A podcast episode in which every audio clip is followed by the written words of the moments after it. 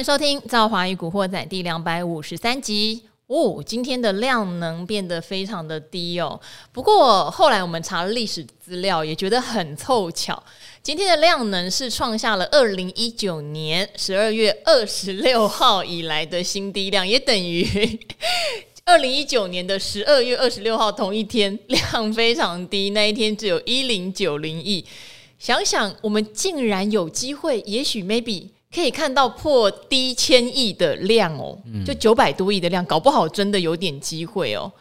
这个落差也未免太大，因为现在我们还是处于一个限股当中有这个手续费优惠的时代，所以现在搞不好有一半在限股当中，嗯、一半在正常交易。是比起过去，搞不好正常交易量才五六千、五六百亿而已，好，很低耶、欸。嗯哦，超级冷的，加上呢，今天还有很有趣的事情，就是国安基金的操盘手也是代理财政部长阮清华讲，不排除护盘要两年。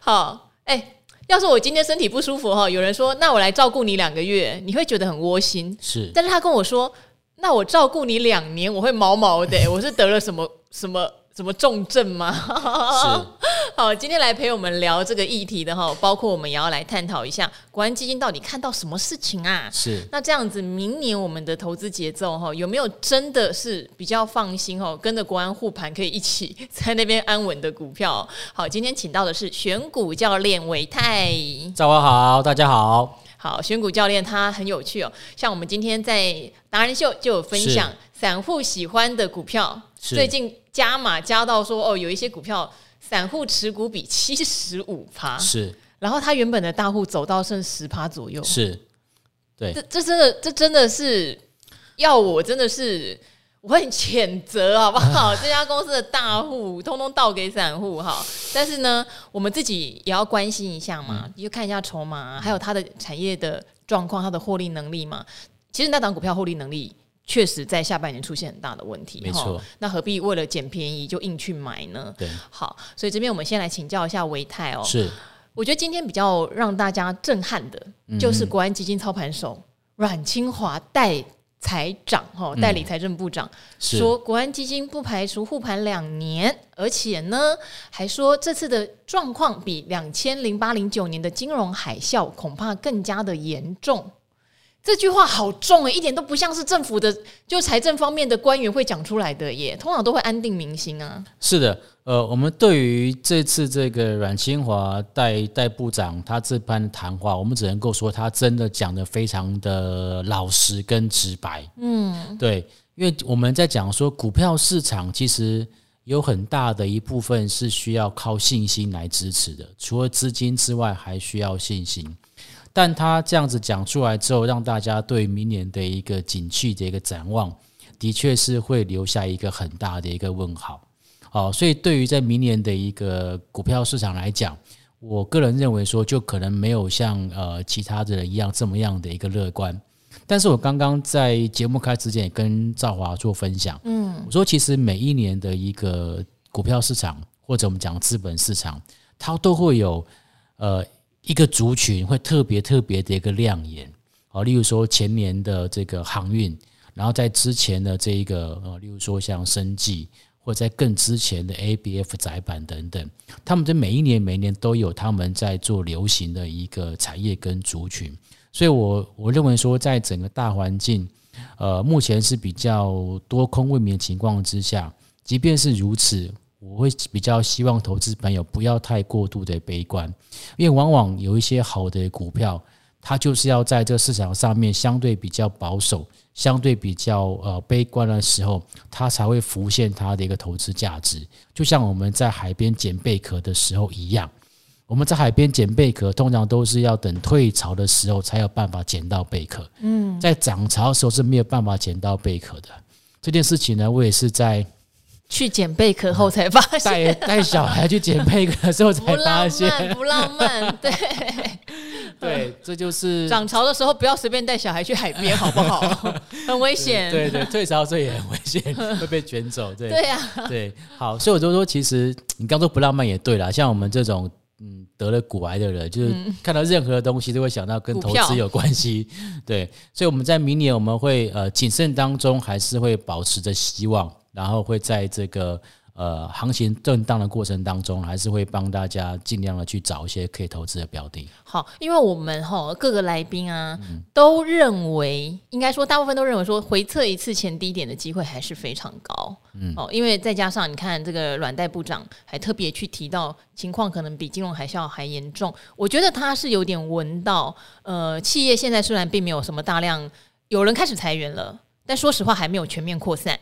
也还没有看到什么全面无薪假，也还没有看到企业真的需要纾困，因为他还多加了一句哦，公股行库不能雨天收散。是，我觉得他一定一定吼有闻到什么气味，包括明天要公布的景气对策讯号，嗯，很有可能第一颗蓝灯终于要来了。是，再不来，我觉得这真的 这个计算方案里面可能有些什么，嗯、对。嗯所以我会觉得有那种风雨欲山山雨欲来风满楼的一个味道了。是的，所以有很多的呃，我们的来宾或总经专家都会觉得，明年也许会一路下探到第三季才会再勾起来。不过刚刚跟维泰的讨论，嗯，维泰没有这么悲观，维泰觉得有机会可能也许会再测一下，但是不会到那么晚。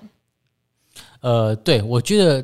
在整个行情，在二零二三年行情，其实我觉得低点会在上半年出现，嗯，然后呢，在可能在下半年，这行情就会趋于就是回稳，或者是走向多头的一个格局都有可能。那当然，我认为一个就是林准会他的态度嘛。哦，他们虽然说在这个二零二三年不会去做，可能不会做降息的动作，但是我想市场上面，它最后的一个调整，应该在下半年一些该调整就会调整过了。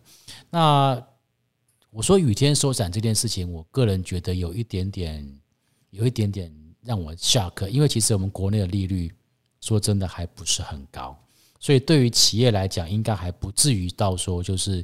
会面临到撑不下去的一个可能性，这是我个人看法了哈。哦，所以我觉得在整体结构来看，或许在明年整个外销的一个产业上来讲，会受到国际市场，例如说经济成长率趋缓的影响，那可能在资金的部分会开始流向就是非电子股或者是非外销的一个产业。所以我对于明年的看法，我比较看好就是内需稍微多一点点，那又以这个跟报价有相关。哦，因为最近发现到，其实，在我们民生物资上面来讲，真的有很多报价都在涨。哦，呃，食物在涨，然后其他的一些民生物资都在涨。所以，我对明年包括像是呃食品啊，或者是像是塑化啦，或者就像钢铁这种跟报价有相关这些的产业，呃，我认为随着报价的上涨，他们的一个这个股价或者说他们的获利或营收就会往上去做个成长。但也就会带动到股价的一个上涨，这个是第一个方向。然后第二个方向，可能我会回到金融股来看。其实金融股它在这一波的一个上涨，说真的，它的幅度啊，没有电子股来这么样的强。哦，那可能就是第一个，它它的前波段的修正有些没有像电子股跌这么深。电子股有很多的个股都跌超过百分之五十以上，所以他们跌的比较深，所以弹的比较大。可是，在这一波从十月份以来的这个金融股的一个上涨，他们上涨的幅度不大，但是说真的，他们的时间其实拖得蛮久的。它有点像是我们说的用时间来换取空间的一种落底的方式。那有一些那个指标股，例如说像兆丰金好了，兆丰金从它的相对的低档往上做反弹以来，基本上也反弹将近两个月的时间。股价其实也没有说特，到目前为止都还没有出现大幅度的回档。那如果说你看它的 K 线的一个表现来看，它用低档往上做反弹，它反弹了五个波动以上。那么在整个技术分析的波浪理论里面来讲，只有行进波才会走出五个波动，反弹波是不会有五个波动的。所以我认为说这一波的金融股有些个股往上的这个走五波，虽然说它的幅度不大，但它可能是它的。第一波的一个上涨，所以接下来拉回是它属于第二波的回撤。它同样像是兆丰金这一类的标的，还有例如说像台新金，到目前为止他们的股价都还撑在短期均线之上。OK，那甚至像呃中信金这一类的，就是跟民营金控比较相关、获利数字比较好的公司，基本上都有类似的情况发生。所以我倒会蛮期待，就是明年上半年，假设有去做回档的时候，在这个金融股的一个表现上，尤其是现在金融股它有点卡在中间，嗯，就是你要赚它价差嘛？赚不太到。你要赚它殖利率呢？现在也不甜。但是如果说它在接下来的未来这一季或者两季的空间里时间里面有出现修正，我倒认为说，在明年的金融股。搞不好是有机会可以去做捡便宜的时间。好，金融股的话，明年应该大部分的风暴过去了。不过我我自己个人可能还会再观察一下，到底有没有所谓马斯克一直在警告大家的金融危机哈？因为现在的金融市场，说实话，没有像零八年那时候杠杆化的那么夸张。但是有时候事情总是会。要扛在我们没有想到的东西上面。零八年金融海啸是因为有很多的联动债的问题，哈，很多的衍生性金融商品。但是这几年比较感觉不到，除非真的是明年景气有一个雪崩式的下滑，导致有些大公司的资金周转不来，要不然可能还蛮难想到说金融股会不会有什么突发更大的利空。好，目前是这样，所以有时候我们还是且战且走。现在看起来的话，金融股是一个还不错的位阶。对，明年的话，我们看看会不会有什么事件啦。有时候就是这样子吼。金融股很有趣的地方，就是从我们以前在当研究员的时候，我们就在讲说，金融股虽然说股价，你说跟其跟国外的金融公司、金融机构相比，我们好像落后很多，因为什么股价净值比都很低，然后什么都很低，每一笔什么都给的很低。对，就是我们没有，就是我们没有跟国际接轨，都是在讲这件事情，就会一直觉得说我们不是。怎么讲？我们不是那么资本那么开放、那么流通的，对不对？对。可是这就是很有趣的地方。对对对对对。所以当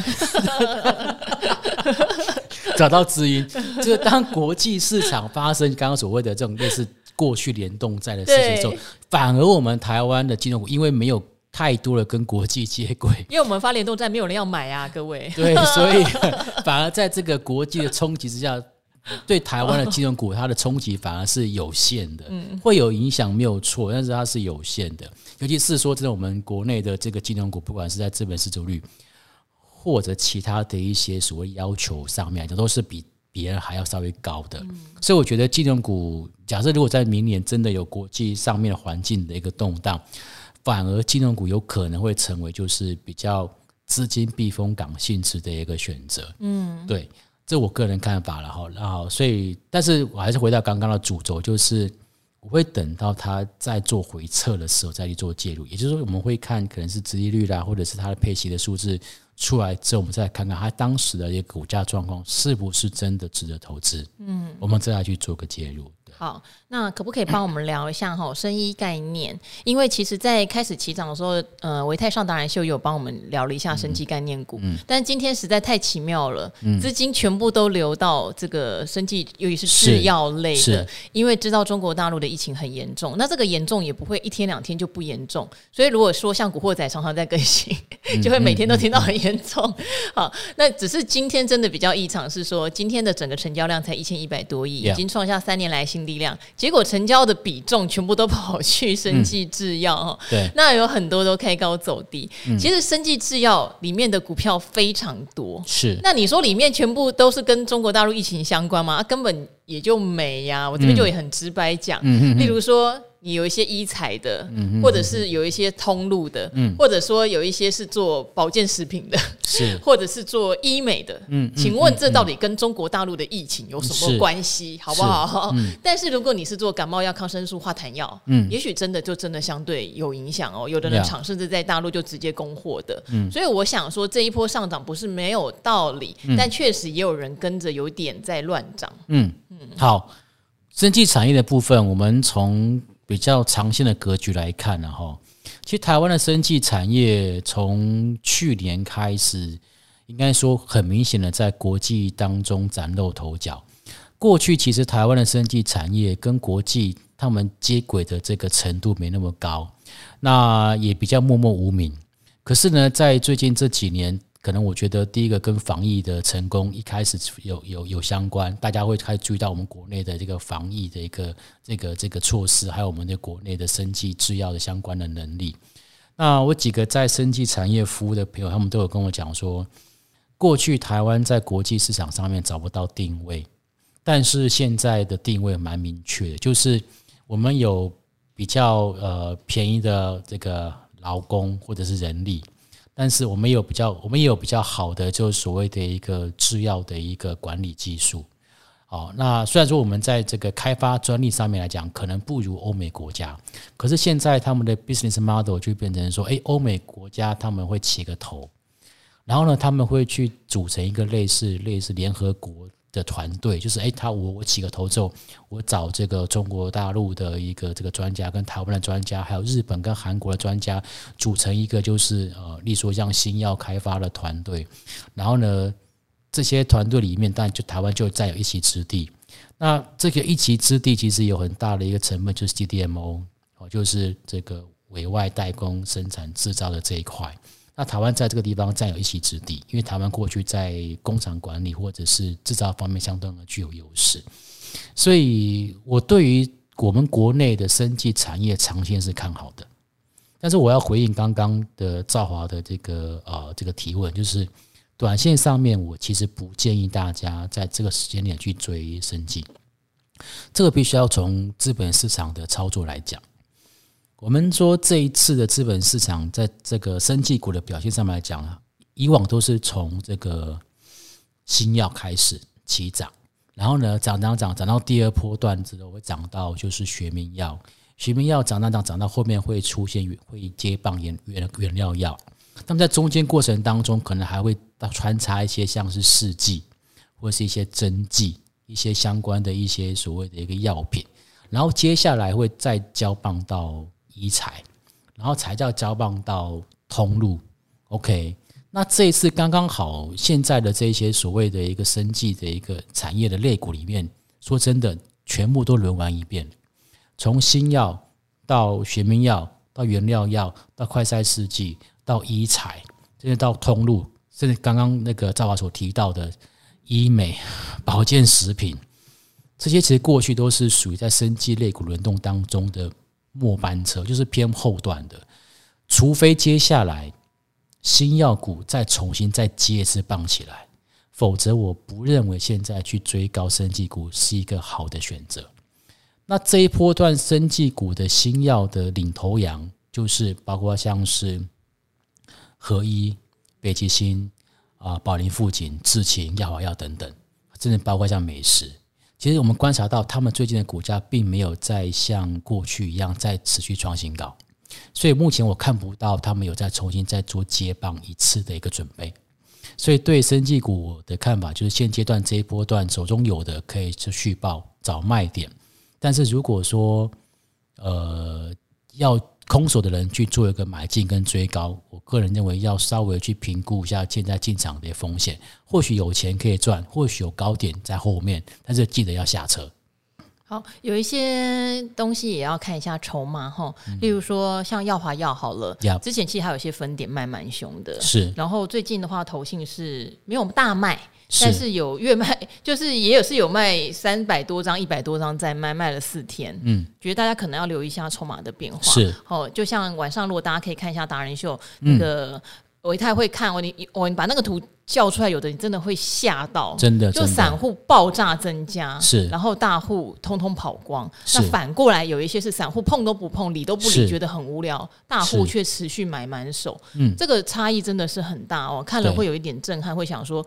哎，我觉得大家要想一想，到底为什么你要在这个时候介入这个股票？你的理由到底是什么？嗯、因为以前我相信，如果是古惑仔的老朋友，从第一集开始听的，是赵华的口头禅就是：你到底是用什么原因进场的？哦、那你出场，你好歹要用这个原因当做你的核心思想，不是说呃不能交互运用。很多人说，难道我看基本面就不能看筹码跟技术面？当然不是。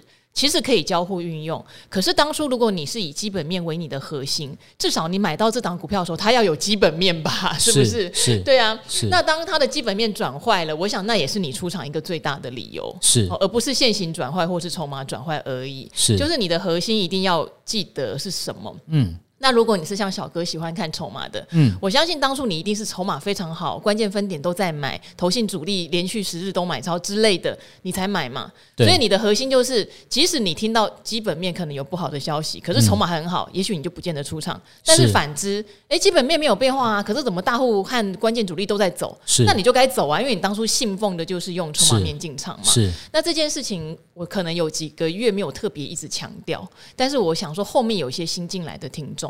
他就会忘记这件事情，因为这一波反弹上来，散户是接在比较尾巴的地方，就等于是涨到一万五千点，很多人觉得哎呀呀，我怎么都没有买到，结果开始回档的时候，散户开始越进越多，嗯，可是这就可能会变成接刀子哟，对会让人有点小担心。投资人常常就会面临到，就是说一直帮自己去找持有的理由，当他股价套牢的时候，嗯，对，例如说，哎，我开始可能是因为基本面。然后去做买进，可是当基本面不好的时候，你会发现，哎，其实筹码面或者股价已经跌回来，你就你又觉得好像其实这个时候其实没有没有必要去卖卖股票，就会有这种情况发生。所以我蛮赞成刚刚赵老所说，就是其实我们当时选这档股票的理由初衷是什么？一旦这个买进理由消失，我们可能要评估。我还有没有必要再去持有这张股票？嗯，包括你觉得它是一个短线题材的，那它如果今天很明显的已经跌破所有的趋势，或它题材的效应是整个族群都没有这个题材效应了，嗯、也是自己要留意一下。因为会这样子，是因为我们这边有一位呃听众朋友留言，他其实留言留的很简单，他说他是第二次留言。说听到我们说不想日更了，还特别来留言。哎，我已经不日更有一段时间了，但是有尽量保持一个礼拜还是有三到四集的更新。哈，这边也谢谢大家的体谅。他要问的是威盛是不是该停损呢？买在八十六，就这么一句话。其实这句话会让我有很多的千言万语想讲，所以才引申了刚刚讲的，就是那我也想问这一位呃呃支持我的听众哦，你当初买威盛的原因到底是什么？那你今天不停损哈，威盛现在七十块吗？那你那时候买的时候，你有想过你要怎么停利吗？我觉得这是一个很很很现实的问题，嗯、你总不能买了就随波逐流，没有处理它的方法，对对不对哈？对对，因为。我看不出来你为什么买，因为你只问了这么一句话。是，那我也只能说，如果今天您是看基本面的，我相信你不会选威盛。为什么？因为它的营收非常之不稳定。我以前吼就不喜得怕，就是不怕得罪人。曾经在达人秀特别讲过，我没有看过一家公司的营收可以一个月五亿，然后下个月变十亿，然后再下个月变五亿，是这样跳，从来没看过。它不是淡旺季，它变成一种淡旺月。哦，非常之诡异的入账方式，我不能说它有什么问题，但我只能说以我的研究，我看不懂，所以基本面来说，我不太会碰它。但是以题材面来说，哦，那就常常有题材喽。哦，一会儿又说他跟大陆哪个公司有合作了，一会儿又说怎么样的东西要出货了，一会儿又说什么什么宏达电的 VR 部门要卖掉，可能他跟宏达电有点裙带关系，也会受贿，巴拉巴拉巴拉，这种事情可还蛮多的。所以那时候我会觉得，如果要做这种股票，也许是用技术面或是筹码面，看看有没有一些关键分点。例如说，小哥之前有讲，威盛宏达电在中立都有一个蛮厉害的分点会进出。对，这是一个参考值，或者是说，你就看呃技术面，因为因为你买在八十六，我刚才有把线图打开来看，其实我不太确定你为什么会在八十六买啦，就有点看不出准则。好，那我这边的建议其实也很简单，如果今天买这档股票，你也不知道它什么时候该卖，然后呢，你也会因为这样有担心，那就适度减码呀，换回现金啊。可是假如你真的是一个心脏很大颗，或者是你很确定这档股票现在它只是。回档嘛，未来你对他的梦很有信心，对不对？那当然你就持有。其实这个东西很个人化，这个东西没有办法用一个标准答案给你。我只能说，就我来说，我可能会先厘清，当初我买它的话，我本来应该用什么标准把它卖掉。这件事情，也许你可以想一想，再来告诉我，我们就会有一个讨论的空间。嗯、没错，没错，对对。好，那维泰怎么想呢？呃、欸，其实像威盛这种 IC 设计公司哦。我稍微补充一下，就是刚刚赵华说的是营收啊，那我是观察到，就是它的毛利率的部分，嗯，其实也是相较于其他同业来讲，不是那么的好，对。然后，但是它的，例如说像研发费用的比例也很高哦，所以使得它在整体的获利的一个状况，就是没有表现的这么样的一个好。那按照我们过去的观察，其实威盛它的一个股价的一个波动，其实跟题材面比较呈向正相关。那如果在筹码面的部分呢，它比较倾向于说是融资的波动，跟它的股价呈比较正相关。嗯，所以它反而跟它的外资跟投信没有太大的一个关联性。投信应该不太敢买了。对，所以其实我觉得要操作这档股票的这个朋友，可以参考就是第一个题材面，再来就是这个所谓的一个筹码面在融资的一个表现上，我觉得这个可以当做我们在呃这个波段。进跟出的一个参考依据。嗯，好，这边的话，呃，有时候功课要自己稍微思考一下。嗯，好，然后投资的决定，我觉得你可以听完很多人的分享经验、呃观念之后做决定。可是决定是自己做，决定可能没有办法叫别人做。因为我以前其实不太回答说这档能不能买，这档要不要买。这个回答这样的问题风险很高。哦，因为我们不是在带进带出，所以我会请大家去思考当初你买威盛的理由，以及我们两位对威盛这家公司的分析，这样子是。好，好，那这边还有一个问题，我说人生的第一次留言给我，谢谢你。他说今年四十四岁单身了哦，好是在怎么样？那要见面吗？哦，没有，好，但是他要讲的其实是他最近有换屋哈，所以手上突然有了一大笔的现金，大概九百万。好，那他现在呢，想用这个九百万来投入债市，他想要买美债，我想应该讲的也是十年期或二十年期这种长天期的公债哈，然后还有高评级的投资债，呃，应该就是公司债的部分哈，因为可能有听到我们前一阵子一直讲他们的殖利率都来到一个史上算蛮甜的，即使最近债券价格已经有点上去了，殖利率已经有点下来了，相对于今年年初还是蛮甜的。好，他说呢。呃，因为很怕这么一大笔钱，如果再放股市，就会因波动而损失。今年刚好赔掉了一个小套房的钱两百万左右，所以他不想再承担这样的风险喽。那他想要问，这样的规划哈，对于投退休跟保守的投资人有没有问题呢？吼，还是有其他不错的方式呢？我个人觉得，为什么维泰在笑？我想到最近有一个朋友在跟我讲说，嗯，每次当他想要定存股的。的时候，对，它的股价就会一直涨，让大家想要，让大家就会改变心意去做波段跟短线操作。嗯，可是，一旦短线操作跟波段操作赔钱的时候，嗯，还要回到想说，那我还是做定存股好了。好 好，等一下维泰来讲这个观念的转换。如果很单纯的就你现在把九百万投资投资在美国的投资等级公债以及高评级就是 AA 级 A 级的这些公司债上面，而且是做一个长线投资，例如说你挑的确实是单一债券，因为九百万它是有资格可以去买到单一债券的，不见得一定要买债券 ETF。对，你搞清楚它的票面利率跟价格，嗯，是你觉得 OK 的，例如现在值利率可能三点六。公司债可能有五，对，那你用这样的价格买进，然后你是长线持有，那你每年就可以稳领这个票息，没有问题，好不好？哈，这个是我的回答。但是我想维泰有更进一步的，就是他很怕，只是因为你今年股市受伤，对，所以你就想做这件事，对。对，然后还有就是你还是得去。理解一下有哪些商品是你可以直接购买的，嗯，对，因为你这样的资金，我会觉得直接买债券会比买债券 ETF 更好，嗯，所以你要了解，去了解一下你买的是不是你要的哈。对，然后长线持有是没有问题，但不要三心二意。我觉得人性很难捉摸啦，就是像刚刚我提到那个例子，就是他一向当他股票赔钱，他就想要去做定存定存股，啊，当他定存股存了一阵子之后，发现。没什么赚头，看到别人的股票都一直在飙涨，他要跑去追高，这种情况我觉得这是人性。我我我个人其实对于打败人性没有特别的没有特别的期望，我觉得 人性就是这样。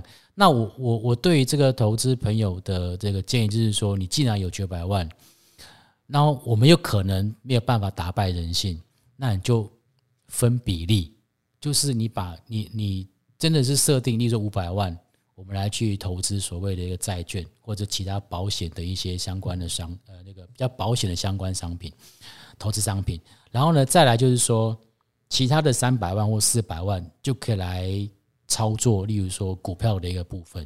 也就是说，其实因为我考量到你已经四十多岁了，那你可能接近到所谓的一个届龄退休，可能十年之后二呃二十年可能就会准备要退休嘛，那可能就是要提早为我们的退休金做准备的话，就是在股票的部分你也可以稍做这个参考，然后呢尽量选择一些就是所谓的那个呃稳定配息的相关的一个公司啊。那刚好我们今天在那个达人秀节目也有跟大家分享到一些，就是诶最近这几年稳定配息公司有哪些？我觉得大家可以去，就是去参考一下。就是第一个，先把我们的资金去做一个比重上面的一个分配，然后分配完之后呢，然后就真的静下心来，去针对我们这样子的一个这个呃比重去做所谓的投资上面的规划。嗯，我觉得维泰讲的也很实际，因为呃九百万的钱当然不会鼓励 你全部再投到股市里，因为你今年如果赔了两百，蛮多的哦。哦，依照你提供的资金，而且可能也会。呃，会让你思考自己在股市投资上还没有发展出一套让自己安心的法则。是，对。呃，赵华的节目常常是提醒大家，我觉得做得到比赚很多更重要。是对，投资这件事情就是做得到。哦、好，你做得到，嗯、那你可能只能赚五趴十趴没有关系，因为你会赚进来。对。但是如果你做不到，而你想的是哦，人人家都可以赚五六十趴，那你就反而会大赔了。是。哦，这个这个是问题。所以刚刚讲的，虽然投资。债券，我现在觉得是没有什么问题，而且你如果是去买到对的单一债券的话，嗯、哼哼只是我怕做不到，我怕你还没赚到，你又跑了。对对，这个这个就是我比较担心的问题，所以维泰提出来是一个比较折中的方方案。例如说，你可能先用五百或是一半，对对，去做债券，那你就不要想太多了哈，它就是让你稳稳利息的。对，另外一半你对股票市场有兴趣，或者有其他的投资方案，你再思考一下。对。对不对？嗯，好，我觉得这个是比较实际的问题啦。嗯、对，好，那今天的话就先谢谢伟泰哈，谢谢帮忙我们解答问题。那嗯，岁末年终了，量能那么低，嗯、其实也是一个很好思考的机会。像我最近也会再看看有没有谁的股价跌到相对的甜蜜点，而过去它就是一个配发股息很稳定的公司。是是，是，这些其实。我会很心动哦，而且不要以为只有我，像维泰啊、小哥啊，就是不管基本面、筹码面人都有在看这件事情哈。包括像呃呃会来上我节目的第一金投顾的那个董事长光哥，他也讲啦，他也提醒，十二月其实是很多法人在找寻这种高值利率股的时候，是因为股息收入都是明年这种所谓比较公股投顾。很重要的一个收入来源，包括寿险公司是哦，所以反而大家在这种接近一万四千点的时候，都在找这样的股票，是也导致大家不妨收看今天晚上达人秀。没错，为什么有些高值率的股票都是大户在买？是好、哦、在买什么？其实就是买明年一个股利的收入哦。没错，好，所以也提供大家做一些选股方向的参考啦。嗯、好，那今天呢，就谢谢维泰陪伴大家喽，我们就一起跟古惑仔的听众说拜拜喽。谢谢赵华，大家拜拜。拜拜。